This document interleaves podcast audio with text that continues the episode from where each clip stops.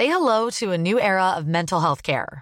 Cerebral is here to help you achieve your mental wellness goals with professional therapy and medication management support. 100% online. You'll experience the all new Cerebral Way, an innovative approach to mental wellness designed around you. You'll get a personalized treatment plan from a therapist, prescriber, or both in a safe and judgment free space. Your Cerebral therapist or prescriber will outline a customized plan with clear milestones along the way so you can get to feeling your best. With Cerebral, you're not alone in your mental health journey. We're here to empower you to live a fulfilling life. So take that first step towards a brighter future and sign up today at cerebral.com slash podcast and use code ACAST to get 15% off your first month. Offer only valid on monthly plans. Other exclusions may apply. Offer ends July 31st, 2024. See site for details.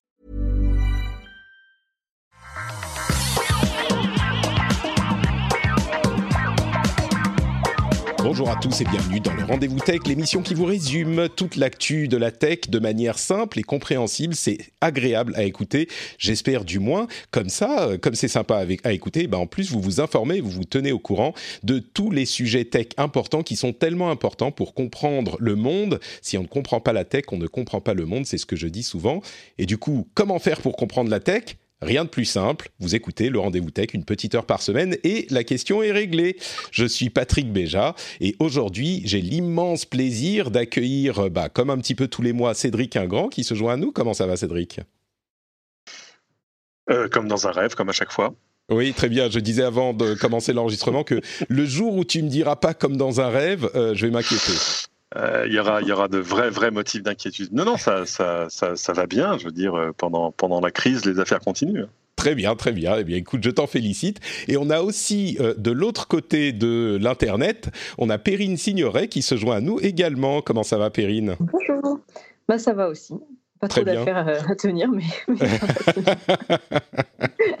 bon, Perrine, qui était anciennement chez Numérama et qui est maintenant journaliste indépendante, qui va nous prêter son expertise. Oui, tu as, quitté Numérama il n'y a pas très très longtemps, je crois. Ça doit faire deux, un mois Oui, au début de l'année, ouais. ouais c'est ça. Euh, c'est ça. Et, donc la vie d'indépendante se passe bien. Tu as choisi le bon moment, hein, pile avec le, virus. Du coup, toi, tu es chez toi, Pénard. Oui, c'est bien. je peux rester euh, cloisonné chez moi. J'ai pas trop tu, tu, es déjà en, tu es déjà en confinement volontaire. Oui, je suis, en, je suis, en, quarantaine euh, à vie. On est, ouais, les indépendants, c'est notre lot. Je connais bien ça aussi. Bon, bah merci. Merci à tous les deux d'être là. On va parler de Twitter et de ses fleets, de ses stories. On va parler d'Uber et de décisions de justice par rapport au statut des employés. Ça commence enfin à se concrétiser, tout ça. On en parlait depuis un moment. Euh, une chose dont on ne va pas parler, enfin pas beaucoup, c'est le coronavirus, justement. J'ai genre 25 euh, articles que j'ai retenus de mes centaines d'articles euh, que je passe en vue toutes les semaines. 25 sur le coronavirus. Je vous rassure, moi j'ai atteint le stade 3 de la saturation. Donc euh, on va faire une émission quasiment coronavirus free. je crois que c'est inévitable d'en parler un petit peu, mais on va faire de notre mieux. Et avant de nous lancer dans les possibilités de changement du réseau Twitter, qui est quand même assez ronflant ces dernières années, je voudrais remercier quand même les auditeurs qui soutiennent l'émission, les patriotes, qui vont sur patreon.com slash rdvtech pour vous permettre d'apprécier cette émission euh, gratuitement. Euh, il y a Delta Coche, Anthony Magnien, Jérémy Viali, ou Viailly plutôt, Yann Valkoviak, Frédéric Lecoq, Stéphane Vulck, Mansuy Dejean, Nicolas Carré, Judy Kael et Stomp the Rules en majuscule euh, qui me donne une inspiration pour cet épisode. Je pense qu'on va stomper les rules tous ensemble pour ce rendez-vous tech. Et donc, euh, merci à vous tous et merci à tous ceux qui soutiennent l'émission.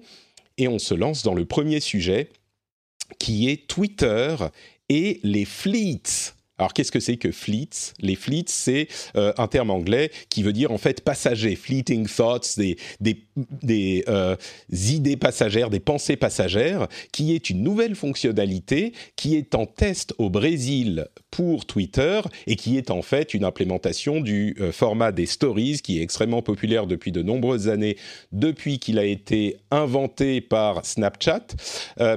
et pour ceux qui ne savent pas ce que sont les stories, il y en a quelques quelques-uns parmi vous, je, le sais. Euh, je vais expliquer rapidement ce dont il s'agit. On se plaint parfois que je parle trop dans ces émissions. J'en suis sincèrement désolé, j'essaye de faire mieux, mais le truc c'est que j'essaye toujours de bien expliquer pour tous ceux qui écoutent l'émission, y compris ceux qui connaissent pas les bases des sujets, de manière à ce que les débats qu'on a ensuite puissent être euh, intéressants pour eux aussi. Donc c'est pour ça parfois que je parle un tout petit peu plus que les autres, et, puis aussi un peu peut-être parce que j'aime bien m'entendre parler. Ça, c'est le truc que je n'ose pas avouer. Mais donc, euh, c'est Fleet, de quoi il s'agit? Le format Stories, c'est des images qui peuvent être euh, designées de manière assez complexe et euh, de manière surprenante. Elles sont très versatiles et très propices à la créativité. Et donc, c'est des images qui s'affichent une image plein écran et qui n'est disponible que pendant 24 heures. Au bout de 24 heures, elle disparaît et on ne peut plus jamais la voir. L'autre caractéristique importante des stories, c'est que il n'y a euh, ni like, ni réponse, ni rien. C'est une communication qui est un vers plusieurs, mais il n'y a pas vraiment de retour. Alors il y a des petites exceptions à ce que je dis là. Bien sûr, on peut faire une capture d'écran pour euh, capturer l'image, c'est évident. On peut ensuite euh, utiliser la stories pour la rediffuser si on a été mentionné dans cette story, etc., etc. Et donc au final, ce que ça donne, c'est que pour chaque compte, on a des, euh, une série de stories qui s'affichent pendant 24 heures. Si on en fait plusieurs euh, pendant ces 24 heures, ben, on va pouvoir euh, voir les nombreuses stories que la personne a faites, mais elle ne reste que 24 heures. Donc voilà en gros pour les stories. Et la réaction principale que j'ai eue quand j'en ai parlé un petit peu sur Twitter, c'est une réaction de personnes de Twitter qui ne connaît pas vraiment ce format, qui est, si je suis méchant, je vais dire, c'est des vieux qui disent, bah, ça sert à rien, c'est un truc de jeune. Euh, quand je dis des vieux, c'est peut-être euh, moi aussi que j'inclus dans ce groupe. Mais si je suis gentil, c'est surtout que euh, beaucoup de gens ne comprennent pas l'utilité de ce format et surtout pensent qu'il n'est pas adapté à Twitter. Moi, j'ai une opinion qui est un petit peu différente sur ce sujet. j'ai récemment utilisé pas mal Instagram et je suis pas tombé amoureux du format Stories, mais je trouve qu'il y, y a un vrai intérêt. Et dans le cas de Twitter, c'est un format qui pourrait faire beaucoup de bien au réseau je crois, parce que c'est un format qui a moins de pression. Euh, la pression de euh, dire quelque chose en texte uniquement et de s'attendre à des réponses, des réponses parfois agressives. Donc là, on n'a pas la, pression de dire quelque chose d'intelligent, c'est juste un truc passager qu'on va envoyer pour euh, juste pour le plaisir. Et puis, d'autre part, il y a, euh, au-delà du fait qu'il y a moins de pression d'écrire un truc important, cet aspect passager qui fait que, bah, là aussi, moins de pression, parce que de toute façon, ça disparaît euh, a priori au bout de 24 heures. Donc, si c'est pas le génie du siècle qu'on exprime dans notre tweet, eh ben, euh, on peut hum, quand même se lancer. Et du coup, ça encourage les gens à plus utiliser le format et la plateforme. Et en plus de ça, l'aspect euh, éphémère, pas de réponse, rend la toxicité, qui est un des gros, gros, gros problèmes de Twitter, la toxicité, un petit peu moins euh, présente. Moi, je, dirais beaucoup moins présente, mais je crois que Perrine pourra me rétorquer le contraire dans un instant. Euh, et, surtout, euh, ça donne un aspect plus fun à la plateforme euh, qu'elle n'a pas et dont elle a énormément besoin. On sait que Twitter stagne à environ 300 millions d'utilisateurs, ce qui n'est pas grand-chose, enfin, ce qui n'est pas ridicule, mais par rapport aux autres réseaux de ce type, euh, comme Facebook et, Instagram évidemment, eh ben c'est beaucoup moins et surtout leur croissance est à plat depuis des années. la dernière chose que je voudrais dire, c'est que même si on comprend pas bien les stories, le format est extrêmement populaire. C'est sans doute le format le plus populaire euh, de communication, le plus populaire de cette décennie. Euh, il a été repris absolument partout et il a été populaire partout et il y a bien une raison pour ça. C'est un format qui est devenu universel. C'est presque comme la souris et le clavier, quoi. Donc pour moi, le fait que Twitter le copie, c'est même pas vraiment une question de copie. C'est devenu un format qui est vraiment, euh, qui fait partie de la grammaire de la communication sur les réseaux sociaux dans l'ensemble du net. Donc voilà pour ce petit résumé. Euh, peut-être Cédric, tu as une un, opinion sur cette arrivée des stories sur Twitter? Bah, je, vais, tenir le rôle du, vieux, du conservateur, de celui qui n'a pas envie que les choses changent et qui ne voit pas l'intérêt à ce truc. C'est-à-dire que euh, pour moi, euh, rajouter des, stories dans Twitter, c'est comme se, dire que, Google Docs euh, manque de gif animé. Tu vois ce que je veux dire? Ça n'a, pour moi pas beaucoup de sens. D'autant que de fait, il y a plein de plateformes où tu peux aller faire des stories si tu as envie d'en faire. J'ai vu que même LinkedIn s'apprêtait à, à rajouter des stories. Et là, tu te dis, ça y est, je crois qu'on a vraiment tout vu. mais donc je vois pas. C'est-à-dire que L'intérêt de Twitter aussi, c'est qu'il est, euh, on peut faire des recherches dedans, on peut, enfin voilà. Donc euh, le, coup de dire c'est dommage, il y aurait plus de monde sur Twitter si on n'avait pas besoin d'écrire. Euh, ouais, non, mais à ce moment-là, c'est pas grave qu'ils ne viennent pas. Il y a déjà de toute façon des, dizaines et des dizaines de millions de comptes qui ne sont que des comptes de, de, lecture. Donc, donc voilà, j'en vois pas l'intérêt. Peut-être que c'est quelque chose dont je verrai l'intérêt quand ça arrivera. C'est marrant parce que euh, sur Instagram, la dualité des formats est extrêmement présente aussi. C'est-à-dire que les euh, articles, enfin les, les photos d'Instagram classiques sont un type de média et les stories, c'est complètement autre chose, mais ça se marie très bien. Et je pense que bien sûr, l'un des intérêts des stories, c'est que euh, ça va pousser les comptes qui sont uniquement lecteurs à peut-être euh, être plus actifs. Et c'est sans doute une des choses que commercialement euh, pour son existence euh, Twitter recherche également. Mais la dualité des formats pour moi n'est pas un, un, énorme problème parce que sur Instagram ça fonctionne très bien. Et là ça peut justement fournir aux utilisateurs de Twitter enfin je ne sais pas si tu seras d'accord, mais il y a quand même une pression au tweet qui est euh, plus importante, enfin qui, qui, est quand même très importante pour beaucoup de gens, euh, des gens comme nous qui se qui s'expriment surtout. Même pour moi, au bout d'un moment, je me dis bon, ok, là je vais rien dire parce que sinon ça va être euh, la fin du monde dans mes réponses. et, et, et c'est une caractéristique hyper importante de Twitter, c'est de son ADN. Et du coup, le fait de mettre un petit peu d'eau dans le vin de Twitter, c'est pas forcément une mauvaise chose, je crois. Je sais pas, est-ce que est-ce que c'est intéressant de rajouter un truc qui crée moins d'interaction euh, ou qui est plus plus purement contemplatif? Moi, il y a plein de gens que je suis sur Twitter et que je suis aussi euh, ailleurs sur Insta et ailleurs, et, donc c'est là que je vois leurs stories. Donc euh, ah mais Twitter préférerait que tu les vois sur Twitter, tu vois, que tu que t'aies pas besoin d'aller sur Insta pour aller les, les regarder. Ouais, je je je, je suis pas, je suis pas je suis pas vendu à l'idée parce que parce que ça brouille un peu le, le message. Le, gros intérêt de Twitter, il faut se souvenir comment ça a été créé, c'est vraiment de de faire juste des, des micro messages, du micro blogging, un truc qu'on peut rechercher, indexer euh, avec euh, avec euh, avec des topics et le reste. Et, et, tout à coup, voilà quelque chose qui qui sortira de ce sous-ensemble là. Euh, je sais pas si on pourra le désactiver. J'en comprends l'intérêt immédiat. Alors, je comprends l'intérêt à, à deux égards pour Twitter. Le premier, évidemment, c'est mettre un petit coup de jeune et une vraie nouveauté en termes de, en termes de produits. En plus, une nouveauté qui, en termes publicitaires, a un intérêt immédiat. Et ça, il suffit de voir euh, ce qui se passe chez les, chez les petits camarades pour le comprendre. Le deuxième, c'est que. une, euh, story sur trois, c'est une pub, bien sûr. C'est que Jacques Dorsey est, en pleine bataille contre un, un, actionnaire activiste, comme on dit, euh, qui dit ce serait sympa qu'on ait un CEO à plein temps pour Twitter. Parce que Jack Dorsey, il est aussi patron de Square et en plus, il veut aller passer, je sais pas quoi, six mois de l'année en Afrique. six mois en Afrique, oui, bah, voilà. il faut avouer que il faut avouer que depuis le retour de... On aimerait bien avoir un, adulte à plein temps, vous voyez, pour, pour s'occuper de la société cotée. Euh, voilà. Euh, il, faut avouer que, que a, excuse-moi, juste ajouter, il faut avouer que depuis le retour de Dorsey à la tête de Twitter, bah il y a quasiment rien qui a changé. Genre le doublage du nombre de caractères, ok, quelques petits trucs, mais c'est vraiment par petites touches. Et quand je dis que euh, Twitter est ronflant, c'est aussi sous la supervision de Dorsey que les choses ne changent pas, quoi. Donc.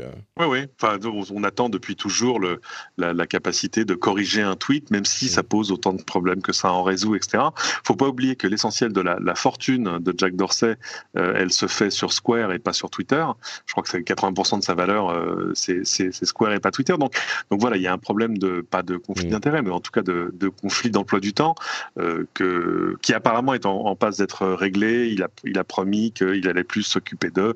Il a filé un, un siège à son conseil d'administration aux actionnaires en question, et je pense que c'est en, voie de règlement. Mais mm. euh, de fait, est-ce que, je sais pas, je, la pertinence de cette nouveauté-là, je la, je la, je la vois pas euh, de manière immédiate. Mais ça, c'est mon côté vieux con, hein, c'est normal. du coup, euh, Perrine, toi qui es jeune et intelligente, euh, contrairement à Cédric, est-ce que... et, enthousiaste. ah, voilà.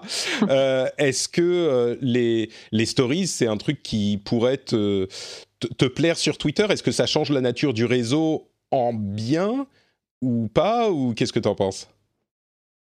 Bah moi du coup effectivement je suis un petit peu à l'inverse. J'adore les stories honnêtement c'est quelque chose que je consomme aujourd'hui plus euh, par exemple, sur Instagram, je regarde assez peu les photos alors que je consulte à peu près toutes les stories que je trouve. Euh, c'est un format que j'aime beaucoup euh, aussi sur, Snapchat ou les petites vidéos par exemple sur TikTok et tout. Enfin, c'est globalement le format vidéo, je, le trouve très sympa, les vidéos courtes. Euh, je vais pour, expliquer aux gens, excuse-moi, encore un petit peu pour expliquer aux gens, la manière dont moi je le, je le pense, euh, la manière dont j'y pense, c'est que c'est le meilleur, la meilleure transcription des, de l'intérêt de la télé sur les réseaux sociaux. Et là, je dis aux boomers tout de mm. suite, euh, non mais calmez-vous, je ne suis pas en train de dire que c'est la télé sur les réseaux sociaux, mais c'est l'intérêt de la télé, justement bien adapté aux réseaux sociaux. C'est des petites vidéos, courtes, réseaux sociaux et mobiles. Petites vidéos courtes, c'est très très versatile, c'est hyper créatif. Vous seriez surpris de voir à quel point on peut faire des choses différentes et intéressantes avec ces stories. On mm. zappe de l'une à l'autre facilement. Euh, c'est un format qui est euh, qui, qui ce qui vous plaît dans la télé, alors bien sûr on la regarde plus aujourd'hui parce qu'elle est plus adaptée, mais ce qui nous plaît, on le retrouve un petit peu dans les stories, dans une version qui fonctionne et qui est plus consommable, je trouve. Est-ce que c'est une bonne manière de décrire la chose ou je suis trop bout Oui, j'entends. Je, j'ai un peu du mal avec la comparaison avec la télé parce que euh, je pense qu'il y a, c'est très différent en fait comme format. C'est-à-dire qu'on n'y dit pas forcément les mêmes choses. C'est pas uniquement une question de la manière dont on présente les choses. non, bien sûr, mais on peut dire dans ce genre de petites euh, de petites vidéos. bien sûr, mais je veux dire, on zappe, tu vois, de l'une à l'autre. Il n'y a pas de moyen de zapper facilement dans l'une. Oui, et puis il y, a aussi le côté, euh, je pense que tous les journalistes qui sont sur Twitter, et il y en a beaucoup, beaucoup, euh, vont euh, tout de suite pouvoir s'emparer un peu de l'outil, effectivement, pour en faire un, genre de média un petit peu plus adapté aux jeunes. Mm. ça, ça peut être. et l'aspect visuel est, hyper important aussi. On peut dire des choses d'une manière très différente parce que c'est visuel, même si c'est que du texte. Enfin bref, excuse-moi, je te laisse, je te laisse finir ta, ta, ta pensée. Oui, du coup, je, ouais, moi, je, je, trouve que le format vidéo est effectivement euh, un, format qui apporte beaucoup de choses, qui va permettre euh, de dire des choses finalement qu'on ne peut pas dire en un tweet, même si effectivement euh, leur longueur a été un petit peu rallongée. par ailleurs, effectivement, tu disais tout à l'heure que c'était très fun, entre guillemets. Je pense qu'on peut autant en faire des contenus hyper fun, effectivement, que des contenus très sérieux. Et ça peut être aussi un moyen de reprendre le pas un petit peu euh, sur l'information, notamment pour les journalistes. J'y pense, euh, voilà, quand ils sont en manifestation, des choses comme ça. Euh, en général, c'est plutôt des particuliers qui vont prendre des vidéos un peu courtes et les publier avec pas toujours assez de vérification malheureusement. tu vois, par exemple, ça peut être, je trouve, un usage hyper intéressant de publier des, des, petits extraits de vidéos comme ça Mais ouais, moi je, suis plutôt enthousiaste en général avec les stories et je faisais partie des premiers qui sur Instagram quand c'est arrivé euh, disaient oh non non pas les stories sur Instagram ça va être n'importe quoi. Alors ça marche pas avec tous les réseaux sociaux après euh, sur Facebook je, ne sais pas qui utilise les stories sur Facebook mais je, trouve ça vraiment pas très adapté pour le coup. Sur Twitter je pense que ça peut vraiment marcher et avoir son intérêt ouais. Ouais. Bon, bah, très avec, quand même un défaut qui est celui de, du côté éphémère. Euh, c'est c'est vrai que le, ouais, la présentation graphique des choses peut être intéressante. Là, évidemment, je pense en journaliste, mais du coup, forcément, le, fait que ça ne reste que c'est quoi, ce sera quoi, 24, 48 heures, un peu plus. Euh, c'est un peu, tout à coup, c'est embêtant parce que là, là on, ne travaille pas pour la postérité. Quoi. Bah après, il y a des moyens de remédier à ça. Il est possible sur Instagram, par exemple, de mettre euh, à la une certaines stories qui vont rester accessibles sur ton profil, et on peut imaginer des organismes de presse, si c'est à ça qu'on pense, qui vont faire euh, des sujets qui vont rester une semaine, deux semaines à la une sur leur profil pour pouvoir rester accessibles. Et puis après, bon, au-delà de ça, on a les sites web et il y a d'autres médias, mais d'autres médiums, mais. Mais justement, puisqu'on parle du côté éphémère, euh, ce qu'on dit souvent, et ce que je dis moi le premier, c'est que euh, les stories, étant donné qu'elles sont éphémères, sont moins propices au harcèlement et à la toxicité, qui mm. sont des, des choses euh, euh, je dis rampante, mais c'est un anglicisme, qui sont, qui sont presque la définition de Twitter. Euh, mais bon, moi, je suis quand même dans une catégorie sociale relativement privilégiée. Est-ce que tu as la même vision de cette caractéristique des stories, Perrine? Non, pas forcément. D'ailleurs, tu, parlais aussi tout à l'heure, c'est intéressant, de, pression à, à, faire une story qui serait moins importante que celle de faire un tweet. Mais j'ai l'impression qu'aujourd'hui, la vidéo, les stories, etc., ont pris tellement d'importance que je suis plus tellement sûre que ce soit le cas. Les mmh. stories euh, sur Instagram, par exemple, quand je regarde, c'est des choses qui sont très préparées en fait, qui sont vraiment mises en scène avec euh, des ajouts de texte, d'images, des intégrations. ça, c'est parce que tu me suis pas. Hein. Moi, je, prends une photo et c'est bon. mais même, moi, je fais des stories euh, immondes. Mais, mais quand je regarde les blogueurs, par exemple, les blogueuses, les vidéastes, ce genre de choses, c'est des stories qui sont euh, hyper travaillées en fait. Il y a vraiment. Euh, donc je ne sais pas si la pression est moindre pour tout le monde là-dessus. Et euh, par rapport à la toxicité, c'est un peu la même chose. C'est au début sur Snapchat, on a tous cru qu'on était hyper protégés du fait que personne pourrait prendre de capture écran, etc. il s'avérait qu'il y a plein de petits tips pour réussir à prendre des captures écran en faisant diverses manipulations. Il y a des applications qui se sont développées sur ce marché-là. Euh, du coup, en fait, on sait aujourd'hui euh, garder des images de Snapchat. Et le problème, c'est que pour moi, la toxicité, en fait, elle est encore plus forte, paradoxalement. Ah, carrément, encore plus forte Ouais. Hmm. Ben, je trouve qu'en fait, on se sent tellement protégé par ce côté éphémère, ça va disparaître, qu'on se permet peut-être de poster des choses qu'on posterait jamais ailleurs. Je suis pas sûre que des nudes qui sont envoyés sur Snapchat, on les aurait postés en photo sur Instagram. Hmm. Mais ça, est-ce que c'est pas un problème d'éducation plutôt? Un petit peu des deux, ouais, je pense. Oui, effectivement, clairement, il y a un manque euh, d'éducation aux médias, aux réseaux sociaux, au risque que ça peut poser. Euh, je sais qu'il y a des associations qui travaillent là-dessus, mais euh, il y a encore beaucoup, beaucoup à faire et j'ai l'impression que même les établissements scolaires sont un petit peu dépassés par, par tous ces nouveaux phénomènes qu'ils ne mmh. comprennent pas forcément.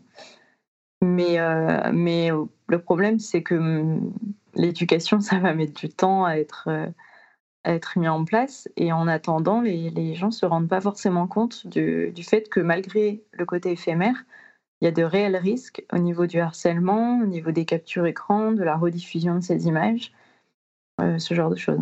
Mais alors, si je change un tout petit peu la manière dont j'explique les choses, euh, pour la question du harcèlement avec les, les des données qui seraient euh, conservées alors qu'on pensait qu'elles étaient mmh. éphémères, donc ça c'est un aspect effectivement qui est peut-être pas valide pour la question du, de la toxicité, mais au-delà de ça, la toxicité de Twitter vient aussi du fait que quand on exprime une opinion, on a euh, potentiellement une horde de euh, personnes plus ou moins trollesques qui vont venir vous asséner sur la, sur la tête leur savoir et leurs euh, contradictions.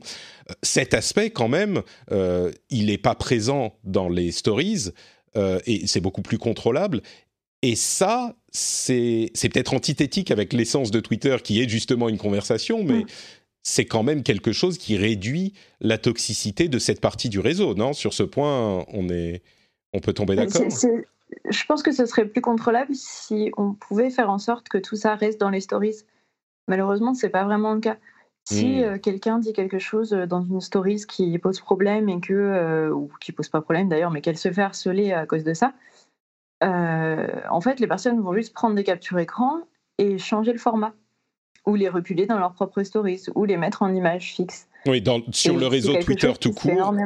Ouais, tu, donc, du coup, tu vois une story euh, sur laquelle tu as un truc à dire, tu, la, tu fais une capture d'écran, tu la poses en tweet, qui est euh, bah, la, chambre d'à côté, puisque c'est toujours sur Twitter, et donc les personnes vont pouvoir tomber avec un hâte du euh, compte qui a posté la story d'origine, et donc les, les, on va pouvoir venir te harceler exactement de la même manière.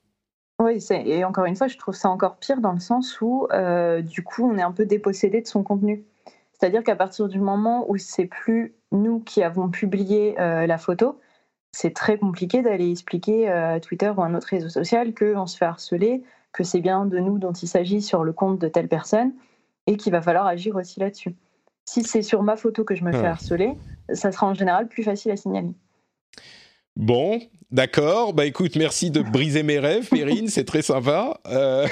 J'ai l'espoir que ça n'arrive pas, mais bon, on connaît Twitter. Oui, bien sûr, bien sûr. Bon, d'accord. Bon, disons que moi, je reste. Euh, on va dire, je vais rester positif et je reste, je hmm. garde l'espoir que ça soit quand même un ajout intéressant pour Twitter, mais on va dire que je, je n'ai plus l'illusion que ça va euh, résoudre tous ces nombreux problèmes qu'a le réseau. Ouais, pas forcément. C'est, je trouve que c'est une bonne chose, honnêtement, et ça résoudra peut-être quelques soucis, mais c'est pas une solution miracle, Arsène. D'accord. Bon, très bien. Bah, merci pour euh, cette euh, longue discussion sur les stories de Twitter et leur importance. Encore une fois, euh, ce format est un format important pour le web, donc je suis curieux de voir ce que ça va donner dans sa version Twitter. je voudrais aussi qu'on parle succinctement de cette décision de justice sur le statut des conducteurs Uber. Alors, c'est une, c'est une décision qui est en cours de cassation, donc c'est pas la première fois que la décision est prise. Mais ce que j'ai trouvé intéressant, c'est les arguments développés par le tribunal pour expliquer que euh, le statut d'indépendant des chauffeurs Uber n'est que fictif. C'est la, citation euh, du, tribunal. Et la raison pour laquelle ils, euh, ils sont arrivés à cette conclusion, c'est des points très précis. Par exemple, ils disent que le conducteur ne peut pas fixer ses tarifs. Euh, et il ne peut pas non plus choisir ses clients. Vous savez que quand on est chauffeur euh, chez Uber, bah oui, on peut refuser un ou deux clients, mais euh, au bout d'un moment, on va finir par perdre des points et ne plus avoir de course. Donc dans la pratique, on peut pas refuser les clients. On n'a pas vraiment de choix sur la manière dont on travaille. On peut également pas choisir son itinéraire, c'est-à-dire que s'il y a un itinéraire indiqué, si on s'écarte du trajet qui est prédéterminé, bah il y a des, des modifications en tout c'est pas encouragé. Euh, et on ne connaît pas, comme je le disais, la destination du client à l'avance. Euh, l'autre aspect, c'est que euh, Uber a le choix de mettre le conducteur hors course, sans mauvais jeu de mots, pendant un moment s'il le souhaite. Et on revient à la question de la notation du conducteur. Donc il y a vraiment une relation de subordination qui est déterminée par le tribunal. Et effectivement, dans la manière dont c'est présenté, ça me paraît assez pertinent. Euh, du coup, la question qu'on se pose, moi, vous, les auditeurs connaissent peut-être déjà mon opinion sur la chose parce que j'en ai parlé à plusieurs reprises, mais est-ce que ça veut dire que les chauffeurs Uber sont des employés? Je, me re-retourne vers Cédric qui a été euh, bien gentil et bien sage pendant un petit moment. Est-ce que les chauffeurs Uber doivent être considérés comme des employés? Je suis pas sûr qu'ils soient des employés euh, à part entière, parce que par exemple, il y a une chose dont ils ont le choix, c'est le, le, choix de ne pas travailler que pour Uber. Ils peuvent aussi travailler pour Captain, pour enfin pour les, les autres plateformes. Donc en ce sens, il n'y a pas il n'y a pas cette notion d'exclusivité. Mais c'est vrai qu'en en revanche, je suis d'accord avec le fait que ce ne sont pas vraiment des indépendants non plus. Donc donc c'est un, c'est difficile de voir où se met le curseur. Et c'est vrai que de toute façon, la balance du pouvoir, euh, elle, elle penche largement euh, du, côté, euh, du côté des plateformes pour les raisons que tu as énoncées sur le fait qu'ils euh, ils choisissent pas qui ils prennent, où ils vont, combien, ça, combien ça leur rapporte, etc. etc. Donc, euh, donc c'est une vraie complication. C'est pas une première. Hein. Il n'y a pas qu'en France que la question s'est posée. Elle s'est posée, je crois, encore il n'y a pas si longtemps aux États-Unis. Euh, je ne sais pas comment ça s'est terminé, mais, mais bah, aux États-Unis justement, euh. c'est bien que tu le mentionnes. Il y a eu une, une, législation qui est entrée en vigueur qui modifie cette relation justement. Et ce qu'a fait Uber, c'est qu'ils ont changé les conditions d'utilisation du de l'application, donc en donnant plus de choix aux chauffeurs pour ne pas rentrer dans cette catégorisation d'employé-employeur. Et c'est ce qu'ils disent d'ailleurs euh, pour leur défense dans ce procès. Ils disent ça, cette, euh, euh, ce jugement se base sur une fonction, un fonctionnement de l'application qui n'est plus le même aujourd'hui. Et je n'ai aucun doute sur le fait que si les jugements rendus se retrouvent définitifs, ils vont changer l'application justement pour rester juste en dehors de cette catégorisation, ce qui dans les faits, euh, donne plus de, entre guillemets, de choix et de contrôle aux, chauffeurs, ce qui est peut-être le but recherché. Enfin, peut-être peut-être pas vraiment, je sais et pas. Ce qui n'est pas forcément une bonne nouvelle pour nous en tant que clients. Mais, mais euh, parce qu'il y a une raison pour laquelle les chauffeurs ne voient pas la destination avant de prendre une course, c'est pour qu'ils ne refusent pas, pouvoir la refuser, tout à fait. un petit peu proche ou etc. etc. Et, c'est vrai que euh, on a tous eu euh, des histoires. Tu vois, tu, tu, tu sors d'une gare ou d'un aéroport, finalement en fait tu vas pas très loin. le chauffeur accepte la course et tout à coup il t'appelle en disant il y a un problème, faudrait que vous aduliez. Celle-là je l'ai eu je ne sais combien de fois. Autant les taxis eux c'est la loi, ils n'ont pas le droit de refuser une course. Euh, autant là, la, réalité euh, dans, la pratique est un peu plus floue. Maintenant, c'est vrai que la, dépendance, la, dépendance économique des chauffeurs face aux plateformes, elle est réelle. Donc normalement, elle devrait s'accompagner en droit français de, garanties plus comparables au statut d'un salarié, mais, mais il reste quand même la, pierre d'achoppement euh, de, la non-exclusivité. C'est-à-dire que si tu es salarié, tu dédies tout ton temps de travail à ton employeur. Quand même bah, ça, et puis tu peux, tu peux décider de t'arrêter de travailler aussi euh, trois jours ou une semaine ou deux semaines si t'as pas envie. Bon, vu ce qu'il gagne, c'est pas facile, mais je veux dire, la relation est effectivement différente. Moi, mon mon argument, c'est qu'il faudrait peut-être créer un, un, statut intermédiaire qui serait un petit peu différent, mais sur ce point, on pourrait discuter pendant longtemps. Euh, Perrine. Alors, il y, avait, il y avait quand même, le, je, finis avec ça, il y avait quand même le projet, je me souviens quand, quand, Emmanuel Macron était en campagne, de dire bon, euh, on a cette nouvelle, euh, cette, tu vois, cette nouvelle race de, d'employés de, qui sont pas vraiment des salariés, mais pas vraiment des indépendants non plus. Bon, ça a le mérite de créer des emplois pour des gens qui n'en avaient pas, mais en même temps, c'est des emplois qui sont vraiment absolument sans filet, sans filet social en dessous. je sais qu'il y avait le projet, en tout cas, d'arriver à unifier euh, les conditions sociales de, ce travail-là. Je ne pense pas que ça a été jusqu'au bout, c'est-à-dire en termes d'assurance chômage, d'assurance maladie et le reste.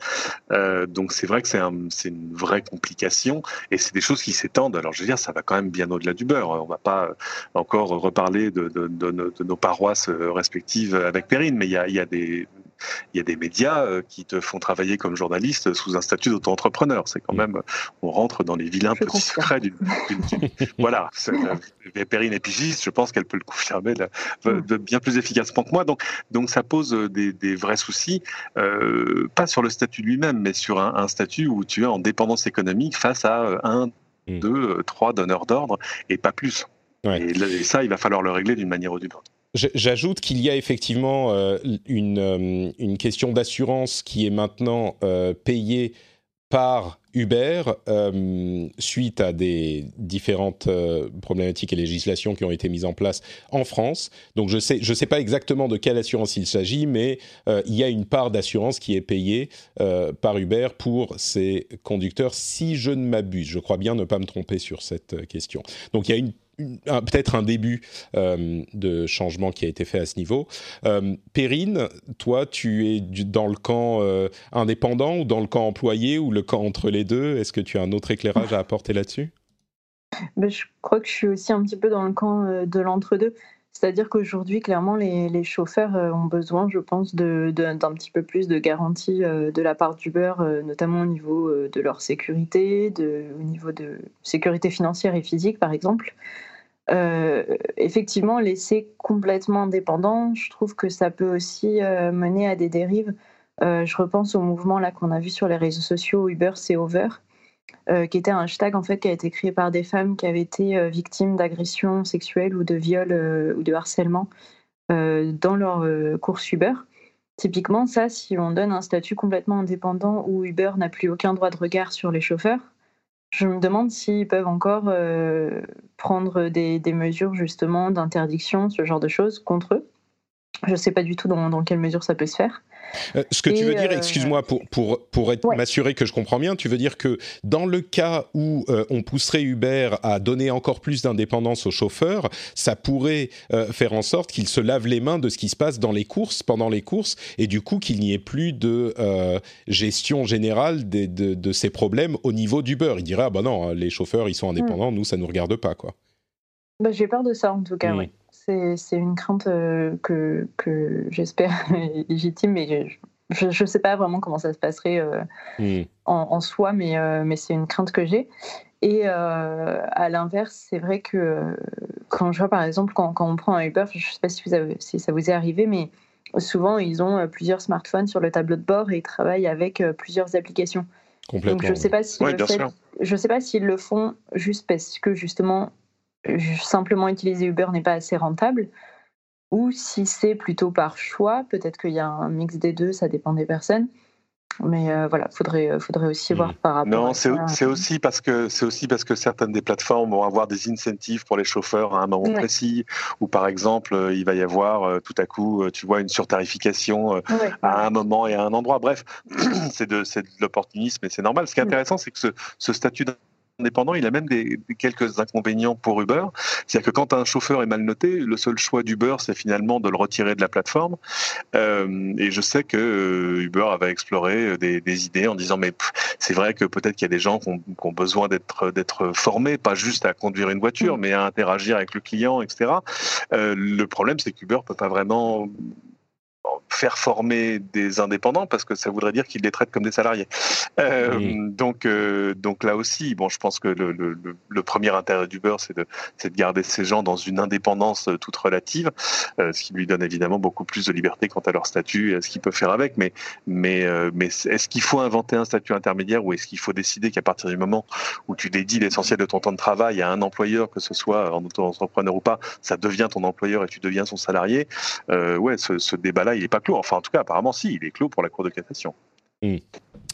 Bon, bah très bien. Merci à tous les deux pour vos analyses. Euh, je vais juste faire une toute petite remarque rapide sur cette série qu'on a vue. Sur, c'était, oh là là, je, je sais plus, c'est France euh, Télévisions, euh, Les Invisibles. c'est France TV slash, c'est ça.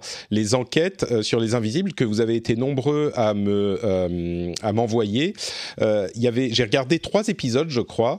Je trouve que la série est vraiment intéressante. Il y en a eu sur Uber Eats, une sur les gens qui font le, le la modération, euh, les fermes de modération qui sont, et le, terme ferme, c'est vraiment l'usine avec les 3-8 pour les réseaux sociaux, avec des, des, problèmes dont on a déjà parlé, mais euh, des problèmes réels euh, psychologiques qui peuvent en découler, au-delà de la question de la rémunération. et donc, sur celui de pour Uber Eats spécifiquement, ça s'appelle donc la série, elle s'appelle Invisible. J'ai trouvé ça vraiment intéressant, mais il y a quand même une certaine comment dire, je veux pas dire orientation, mais enfin, on, sent que l'intention de l'émission, c'est euh, de vous montrer les problèmes. Et donc, je trouve qu'il y a, comme souvent dans ce type d'enquête, et souvent à la télévision, c'est pas pour renvoyer la télévision sous le bus, mais c'est ce que je constate, euh, une, euh, vision qui est pas vraiment globale d'un phénomène et qui nous permet pas de le comprendre. Alors oui, c'est important d'avoir ce genre de choses peut-être pour en dénoter les dérives mais moi, ça me frustre toujours un peu parce que euh, il y, a, y, a, plein de choses. Par exemple, on voit. Euh, bon, je vais pas rentrer dans les détails, mais l'émission, même si elle était intéressante, moi, ça m'a frustré par ces aspects parce que je trouve que quand on la regarde, on ne comprend pas ce qui se passe. On comprend juste une facette d'un problème ou d'une question qui est beaucoup plus complexe. Et, j'ai trouvé que on suit par exemple sur Uber Eats, je crois, deux personnes et on comprend pas bien si tout le monde est dans cette situation tous ceux qui travaillent pour Uber Eats Est-ce qu'il y a des... Euh, enfin bref, donc pour moi, c'est pas une, euh, une vision qui est assez globale de la question et c'est un, tout petit peu orienté, même si c'est très intéressant. Donc voilà, je voulais juste dire ça sur ce. Moi, moi ce que j'aimerais, ce que j'aimerais comprendre un jour, c'est comment Uber arrive à perdre de l'argent. Euh, pour moi, ça reste un truc absolument incompréhensible. Ils ne sont qu'une plateforme. Ils n'ont pas eu besoin d'acheter une voiture. Euh, ils payent les gens à la tâche sur le pourcentage d'un tarif, donc ils sont seuls à décider. donc c'est, c'est, ils ne sont vraiment que la plateforme d'échange et de facturation.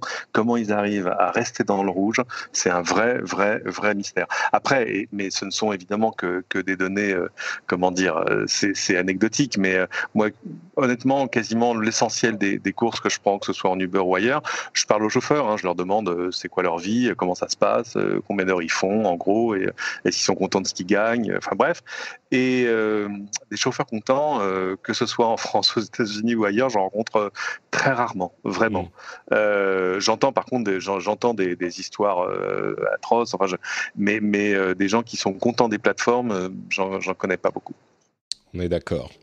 On est d'accord, et, c'est sûr qu'il y a des, gros problèmes avec ces plateformes et des questions à explorer, mais sur cette question du chiffre d'affaires, par exemple, le, reportage présente un chiffre d'affaires hyper élevé en introduction, et, et, ce qui laisse penser que Uber fait des milliards, alors que c'est pas le cas. Uber est en train de dépenser tout l'argent des investisseurs.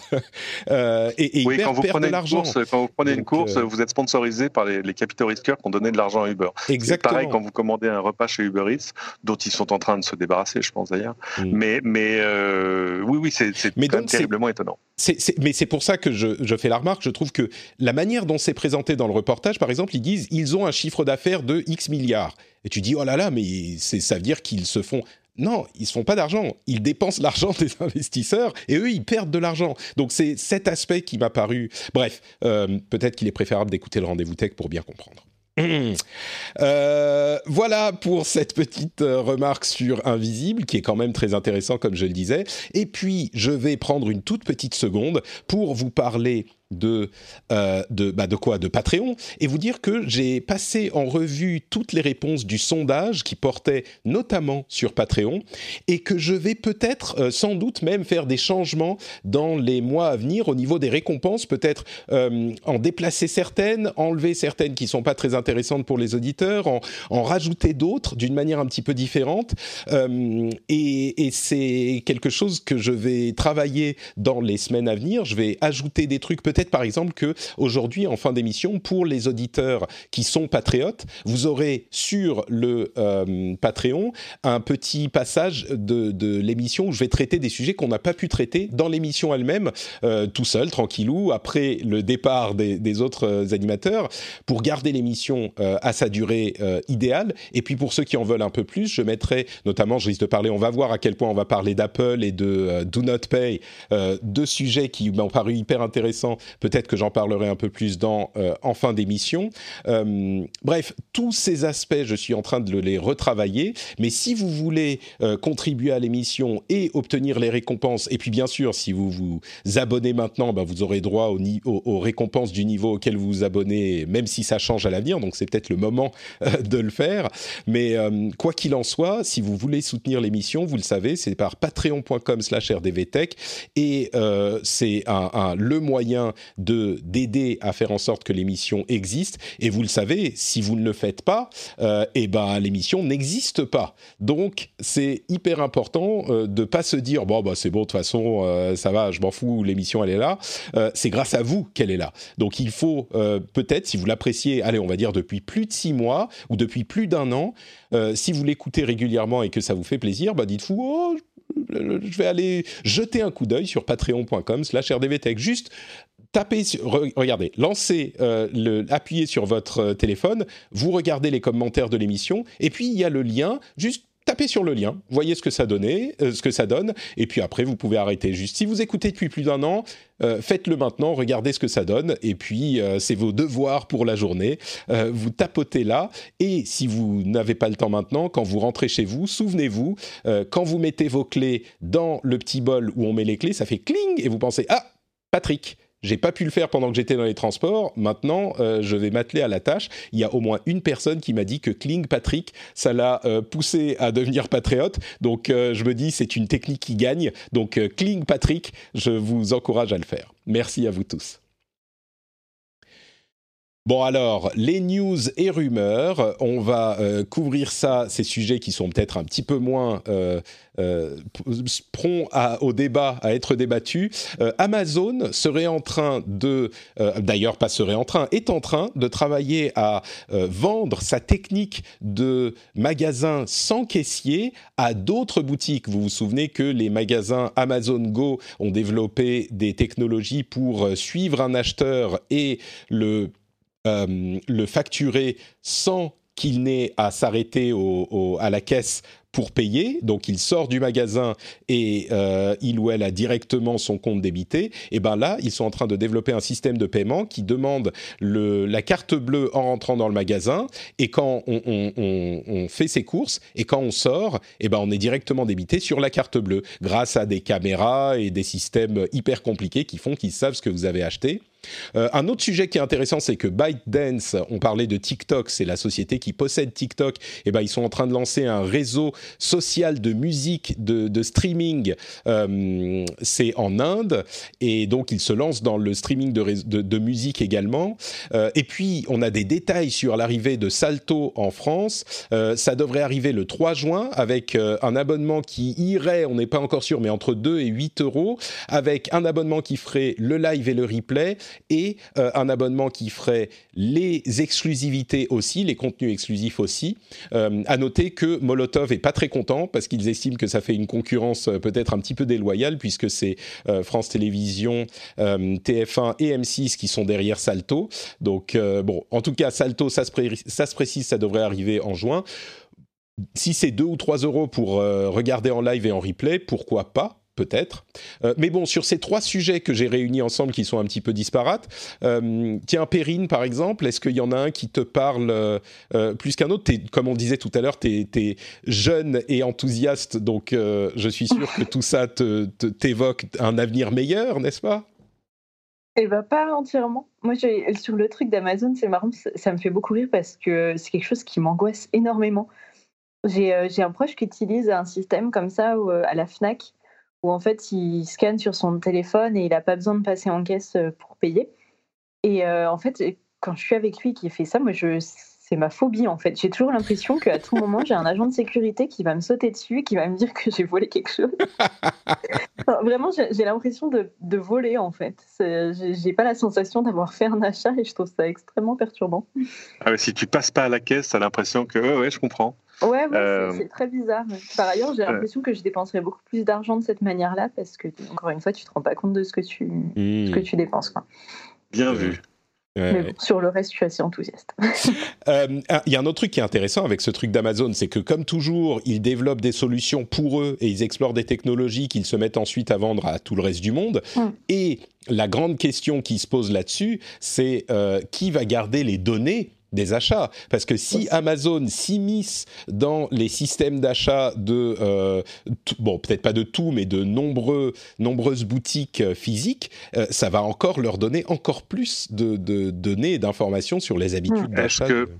Est-ce que c'est ça l'idée? C'est-à-dire s'ils vendent la technologie, ils ne vendent que la technologie. Ils ne deviennent pas opérateurs du magasin ils récupèrent pas les, tickets de caisse. Euh, je ne savais pas à quel point le, ticket de caisse était un truc euh, stratégique. Je ne parle pas du, ticket de caisse physique, mais par exemple du ticket de caisse que tu récupères euh, dans ta boîte mail dès que tu fais un achat en ligne, quel qu'il soit.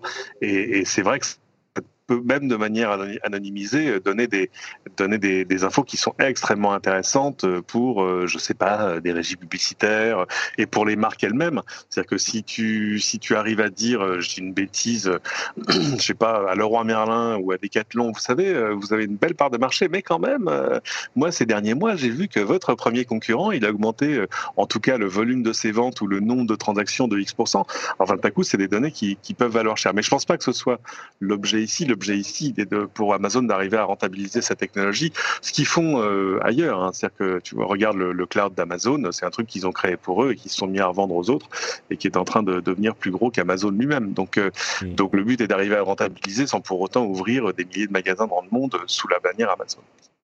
C'est ça, ouais. Android euh, a désormais mis en place le système qui suggère des moteurs de recherche alternatifs à Google. Vous savez que c'était une décision de, justice et que Google avait mis en place un système qui était qui pas tout à fait un système d'enchères pour avoir la place sur le carrousel, euh, mais un système d'enchères en fait euh, du prix que sont prêts à payer les moteurs de recherche par utilisateur qui fait une recherche sur leur, euh, euh, sur leur moteur si sont installés par ce biais. Donc euh, bon, c'est un petit peu particulier, mais il est désormais en place. donc on a le choix maintenant à voir si ça va changer les choses pour Google ou pour ses concurrents, mais on a le choix sur Android de sélectionner un autre moteur de recherche que Google. Euh, Google Assistant a été euh, amélioré, ou en tout cas a reçu une nouvelle fonctionnalité qui permet de traduire et de lire et de traduire donc des pages web. C'est super simple. On euh, lance une page web, on lance Google Assistant et on lui dit est-ce que tu peux le lire? Et non seulement donc il le lit à voix haute avec un langage qui est très naturel, mais en plus il peut le traduire en temps réel. Donc ça c'est quand même assez cool. Alors ça pouvait être traduit par texte directement, mais pour l'écoute ça peut être sympa pour certains articles. Et ils ont également ajouté une série de fonctionnalités au Pixel 4 spécifiquement, dont une fonctionnalité qui reproduit en fait le Force Touch d'Apple en quelque sorte, qui reproduit le fait d'appuyer fortement sur l'écran, mais uniquement en logiciel. Donc j'imagine que ça a à voir avec le, capteur euh, d'empreinte, euh, d'empreinte, enfin pas le capteur, mais le capteur du, de l'écran euh, qui va voir comment le doigt s'aplatit si on appuie fort ou un truc du genre. Je ne sais pas, c'est de la, magie noire d'intelligence artificielle, mais il le reproduit en logiciel uniquement et donc pas besoin d'avoir une partie matérielle comme dans la solution d'Apple qui sont d'ailleurs en train d'évacuer. Mais s'ils avaient cette solution logicielle, peut-être qu'ils pourraient le garder sans le matériel cher qui est dans les appareils. Et ils ont tout un tas d'autres euh, fonctionnalités qu'ils ont ajoutées sur Pixel 4, mais, mais celle-là est celle qui me, enfin sur Pixel, mais celle-là est celle qui m'avait paru le plus intéressant. Je vous laisse un instant pour me dire si de ces, certains de ces sujets vous, vous évoque. Euh, bah, disons qu'on sera, on sera moins surpris en passant d'un iPhone à un Pixel. Euh, c'est-à-dire que tout à coup, on aura une nouvelle convergence d'interface entre les deux. C'est pas mal. C'est assez logique et c'est vrai qu'il y a des fonctions pour lesquelles c'est intéressant. C'est toujours drôle, trop drôle de voir sur, euh, sur iPhone les gens qui découvrent la fonction. Tu sais, quand tu fais un force touch sur la barre d'espace pour aller faire une édition précise d'une lettre ou d'un truc, c'est quand même beaucoup plus facile que de viser un peu à l'aveugle sous tes gros doigts pour, pour, pour savoir où tu mets le curseur. Mais euh, oui, bon, intéressant, mais pas, pas révolutionnaire. Ouais. Et, puis ils seront pas dépaysés, ça dépend parce que puisque Apple se débarrasse du Force Touch, euh, ils sont en train de, de, le changer pour utiliser le long press. Donc c'est pas tout à fait la même chose. Oui, c'est le 3D Touch qui devient le. Oui, c'est un peu la même chose. Oui, c'est un peu la même chose quand même, c'est vrai. Euh, puisqu'on parle d'Apple, tiens, euh, il y a euh, un rapport de Counterpoint, qui est un institut d'analyse, qui détaille les euh, les meilleures ventes de téléphones de l'année dernière. Euh, j'en ai fait un, article sur, euh, sur Instagram qui était pas mal du tout d'ailleurs, si je peux le dire moi-même. ce qui est sympa sur Instagram, c'est qu'on peut avoir des posts beaucoup plus longs que sur Twitter. Donc j'ai mis une jolie image avec quelques infos et puis plus d'infos dans, le, commentaire lui-même. Mais bref, vous, vous le savez, mais peut-être que les auditeurs ne le savent pas, quel est le téléphone le plus vendu dans le monde en 2019 L'iPhone 10R. Donc l'iPhone bon marché. Euh, mais le, deuxième, c'est l'iPhone 11. Euh, c'est marrant parce qu'on en parlait à la sortie de l'iPhone 11 et je disais, ils suivent la vague de l'iPhone 10R euh, et ils font de l'iPhone 11 l'iPhone entre guillemets euh, mainstream. Et il n'y a pas une histoire de Pro ou de S ou de Max avec le 10R qui est le modèle bas de gamme. C'est le 11 qui est le, modèle de base qui est un peu moins cher. dire bas de gamme, hein. c'est pas, c'est pas, non non, abordable. pas bas de gamme. même abordable, Même abordable, je suis pas sûr que ça corresponde tout à fait. Hein, dans le cadre d'Apple. Euh, en troisième position, on a le Samsung Galaxy A 50, pas S. Euh, et euh, tous ces téléphones, alors le 10R, il a 3%, le 11, il a 2,1%, et le A50, il a 1,8%. On retrouve 6 iPhones dans le top 10, ça confirme une donnée qu'on avait eue par le passé. Samsung a 3 appareils dans le top 10, mais aucun Galaxy S, un petit peu étonnant. Et le seul non Apple ou Samsung, c'est un Oppo le Oppo A5 qui est en cinquième position. Bon, on les connaît pas trop en Europe, les Oppo, enfin un petit peu, mais c'est très populaire en Chine. Euh, je ne sais pas si c'est surprenant ou pas, mais Apple garde sa domination au niveau des téléphones les plus vendus. Ce qu'il faut savoir, bien sûr, c'est que des téléphones Android, il y en a des milliers. Donc, euh, ça ne veut pas dire que c'est Apple dans l'ensemble qui vend le plus de téléphones au monde. Euh, enfin, que iOS vend plus qu'Android. Mais Apple en vend quand même beaucoup, peut-être même plus que ce que j'aurais pensé ce qui est intéressant, c'est de voir qu'il suffit que tu aies 3% des ventes mondiales pour, euh, pour que ton téléphone soit numéro 1. C'est normal, hein. enfin, je veux dire, c'est normal. Vu la profusion, évidemment, de, de modèles, on aurait pu s'attendre à ce qu'il y ait des, champions à 5%, euh, pourquoi pas 10% un jour, mais en fait, on s'aperçoit que c'est pas du tout le cas. Peut-être que ça va changer cette année, hein, parce qu'on attend évidemment, euh, alors peut-être à la fin de ce mois, mais qui peut, qui peut prédire l'avenir, même à deux semaines le, le, fameux, alors on l'appelle alternativement l'iPhone 9 ou l'iPhone SE2, enfin bref, le, le successeur de l'iPhone SE, c'est-à-dire là pour le coup un iPhone vraiment d'entrée de gamme, mais avec des, caractéristiques, pardon, des caractéristiques techniques qui rougiraient pas en termes de processeur, de mémoire, etc., etc. Euh, et celui-là, s'il était comme attendu aux alentours de 400 euros, euh, là, celui-là, il pourrait faire très très mal parce qu'en plus, il n'aurait pas, euh, comme l'iPhone 11, juste la fin de l'année pour se vendre, mais, mais 9 mois de l'année. Oui, c'est important de noter que le 11, effectivement, il a eu 3 mois euh, pour se vendre sur 2019. Il est quand même eh en deuxième position. Mm. Eh et, puis surtout, contrairement au Oppo A5, par exemple, il ne vaut pas 199 euros. C'est ça, oui. Oui, bah 199, je crois que le, le, le, Oui, le Oppo A5, tu veux dire. Oui, tout à fait. Le Oppo A5, il vaut. Ah oui. Perrine, pardon? Ouais, bon, je vous avoue avoir un 10R moi-même, en fait. Ah, bah voilà. Eh ben c'est de ma faute. non, ouais, c'était un. Bah, pour le coup, pour, euh, pour chez Apple, en tout cas, je trouve que c'est un des bons rapports euh, qualité-prix qu'on peut avoir euh, dans les derniers qui sont sortis. En fait, dès que j'essayais de monter en qualité au-dessus, personnellement, ça devenait hors de prix. Et du coup, je pense qu'effectivement, c'est. En plus, c'est un de ceux qu'on trouve assez peu cher aussi d'occasion, enfin, reconditionné. Oui. Mhm. Donc euh, voilà, en général, c'est pour ça que je pense beaucoup de gens euh, ont craqué pour celui-là. Ouais, tout à fait. Bah, c'est ça, c'est un bon téléphone. Il a un bon appareil photo. Enfin, il n'a pas, euh, voilà, il, a, pas de, il a pas de défaut. Il a mm. des, certaines qualités évidemment moins évidentes que celles d'un iPhone 11 Pro Max, mais, le, prix n'a aussi rien à voir. Et, et de fait, c'est des choses qui en plus encouragent à la seconde vie et au reconditionnement, ce qui est quand même une très très bonne nouvelle. Euh, bon, il y a plein de, leaks et de rumeurs euh, sur Apple avec lesquelles je vais pas trop vous saouler. Euh, comme je disais, peut-être que j'en parlerai un petit peu pour les patriotes en, bonus après l'émission dans ces petits tests que je suis en train de faire. Il y a possiblement le, le, le, le, support de la souris qui arriverait sur iPadOS de manière beaucoup plus complète que ça n'est le cas aujourd'hui. Ça, c'est intéressant. Il y a le prochain iPhone qui aurait un capteur de 64 mégapixels au lieu de 12, je crois, aujourd'hui, ce qui est important si, en plus, ils ont une taille de capteur qui augmente également, ça c'est important euh, aussi. Euh, plein d'autres petites rumeurs qui sont pas assez substantielles pour que je rentre dans les détails ici, mais euh, j'en parlerai avec d'autres choses après l'émission. et puis, un autre sujet qui m'a... comment dire, que j'ai trouvé assez surprenant et intéressant quand on parle, on parle souvent ici de, du problème de la gestion euh, de, du contenu quand le contenu est généré par les utilisateurs. Et ce problème qui euh, euh, trouble tous les réseaux sociaux se retrouve vraiment partout.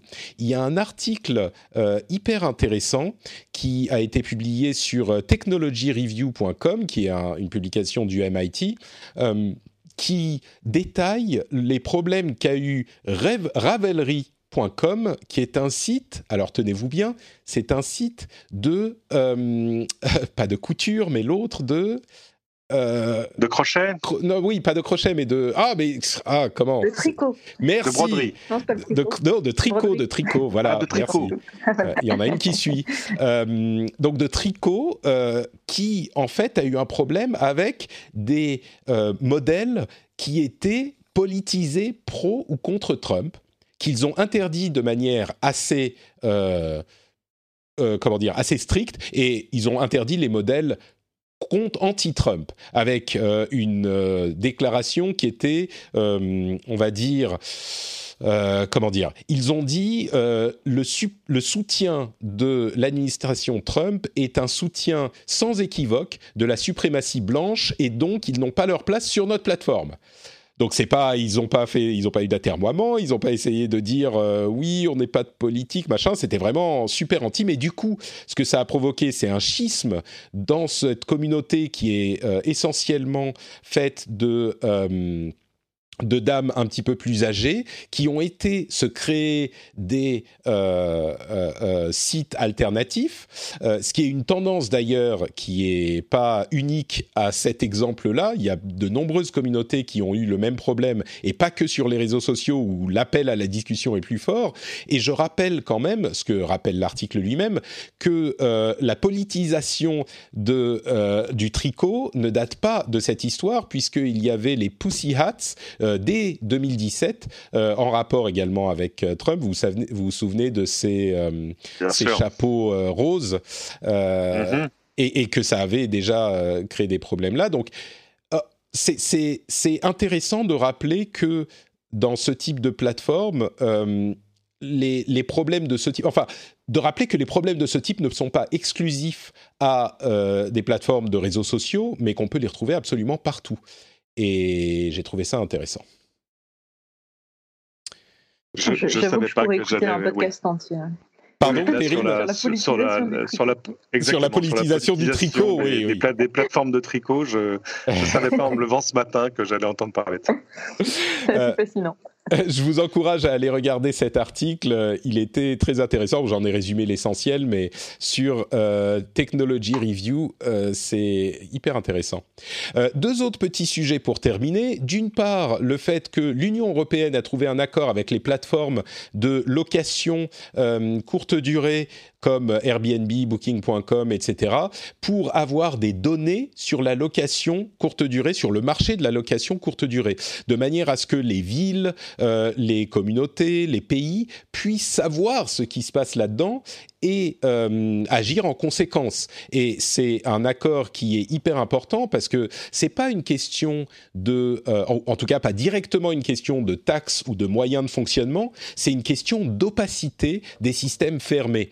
Et euh, donc l'Union européenne contraint ces organismes et ces sociétés à ouvrir un petit peu la porte pour qu'on sache la manière dont ils influencent les sociétés. On parle toujours du fait que la tech influence la société la manière dont on vit, et c'est également vrai euh, sur ce, euh, euh, dans ce domaine, et il est important de savoir ce que, d'avoir toutes ces données. Donc c'est une chose que je félicite, enfin c'est une bonne chose dont on peut se réjouir, je pense.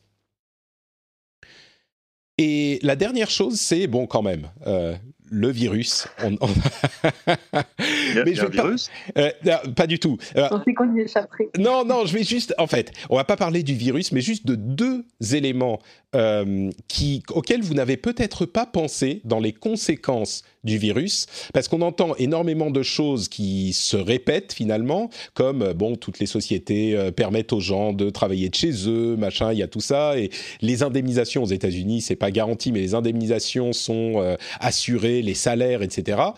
Mais un truc auquel on pense pas, c'est que toute cette gig économie, les Uber, les Uber Eats, les, enfin, tous les, trucs de ce type-là, eh ben eux, ils sont indépendants dans les faits. Et donc, quand l'économie est par terre, il y a personne qui vient leur dire c'est bon, vous pouvez travailler de chez vous, euh, on va vous payer vos salaires quand même. Non, non, non, eux, ils sont juste dans la mouise. Euh, et c'est un aspect auquel on pense pas forcément, donc euh, qui est bon à, à, rappeler. Et il y a les applications de livraison qui ont modifié leurs options de livraison justement pour dire, vous pouvez dire au livreur qu'il peut vous laisser le paquet, euh, on parle de livraison de, différents types, hein, mais euh, ça peut être de la bouffe ou d'autres choses. Euh, vous pouvez laisser le paquet sur le palier et vous partez. Et après, nous, on va ouvrir la porte et le récupérer. Et c'est une option qui est désormais, en tout cas dans Postmates, c'est peut-être d'autres applications pour oh, minimiser le, cas, de C'est déjà le cas sur Amazon, en fait. Euh, non, mais sur Amazon, c'est toujours le cas. Euh, sur Amazon, euh, il, te, le laisse et il s'enfuit en courant en s'assurant que tu n'as jamais eu l'occasion de signer le truc. Tu peux déjà leur dire si en cas d'absence, laissez-le devant la porte, laissez-le sur la terrasse, laissez-le dans l'abri de jardin, enfin, etc., etc.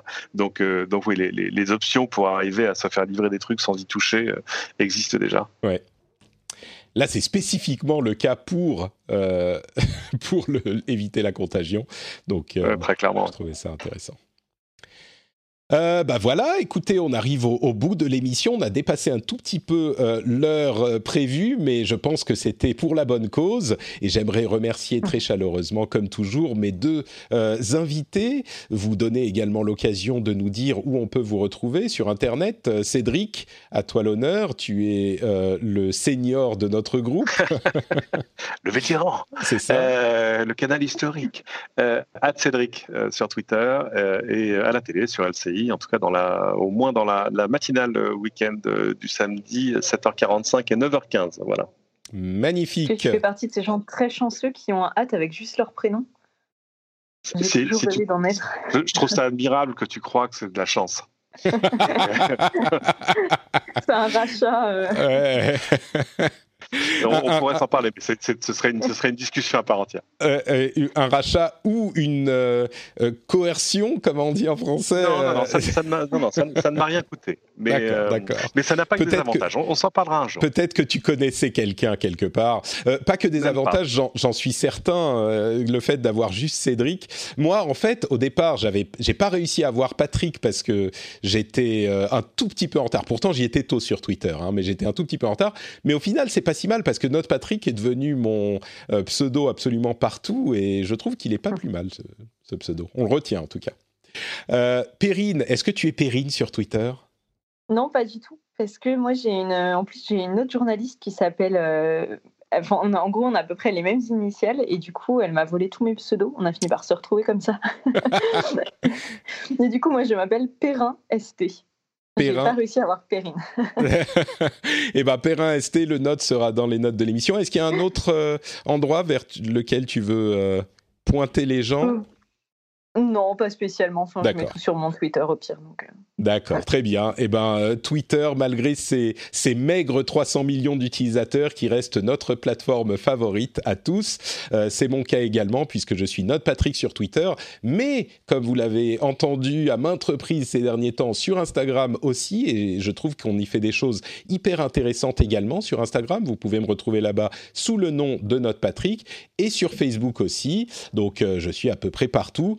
Euh, vous pouvez également retrouver cette émission sur frenchspin.fr et euh, vous pouvez y commenter à foison si vous trouvez qu'on a dit des choses intelligentes ou pas. N'hésitez pas à le faire toujours de manière constructive. Et enfin, si vous voulez laisser des euh, sous et pas des commentaires, vous pouvez le faire sur patreon.com slash rdvtech. Kling Patrick. Voilà, on n'oublie pas. Et je vous remercie. Je remercie tous ceux qui le font déjà et tous ceux qui le feront bientôt. si vous êtes sur le le flux public, bah, je vous dis à dans une semaine. Et pour les heureux patriotes, vous allez pouvoir entendre ma douce voix avec ce, test d'émission étendu que je vais faire maintenant, je pense. Donc euh, j'espère que ça vous plaira. À tous, belle journée, belle semaine et à dans une semaine. Ciao à tous.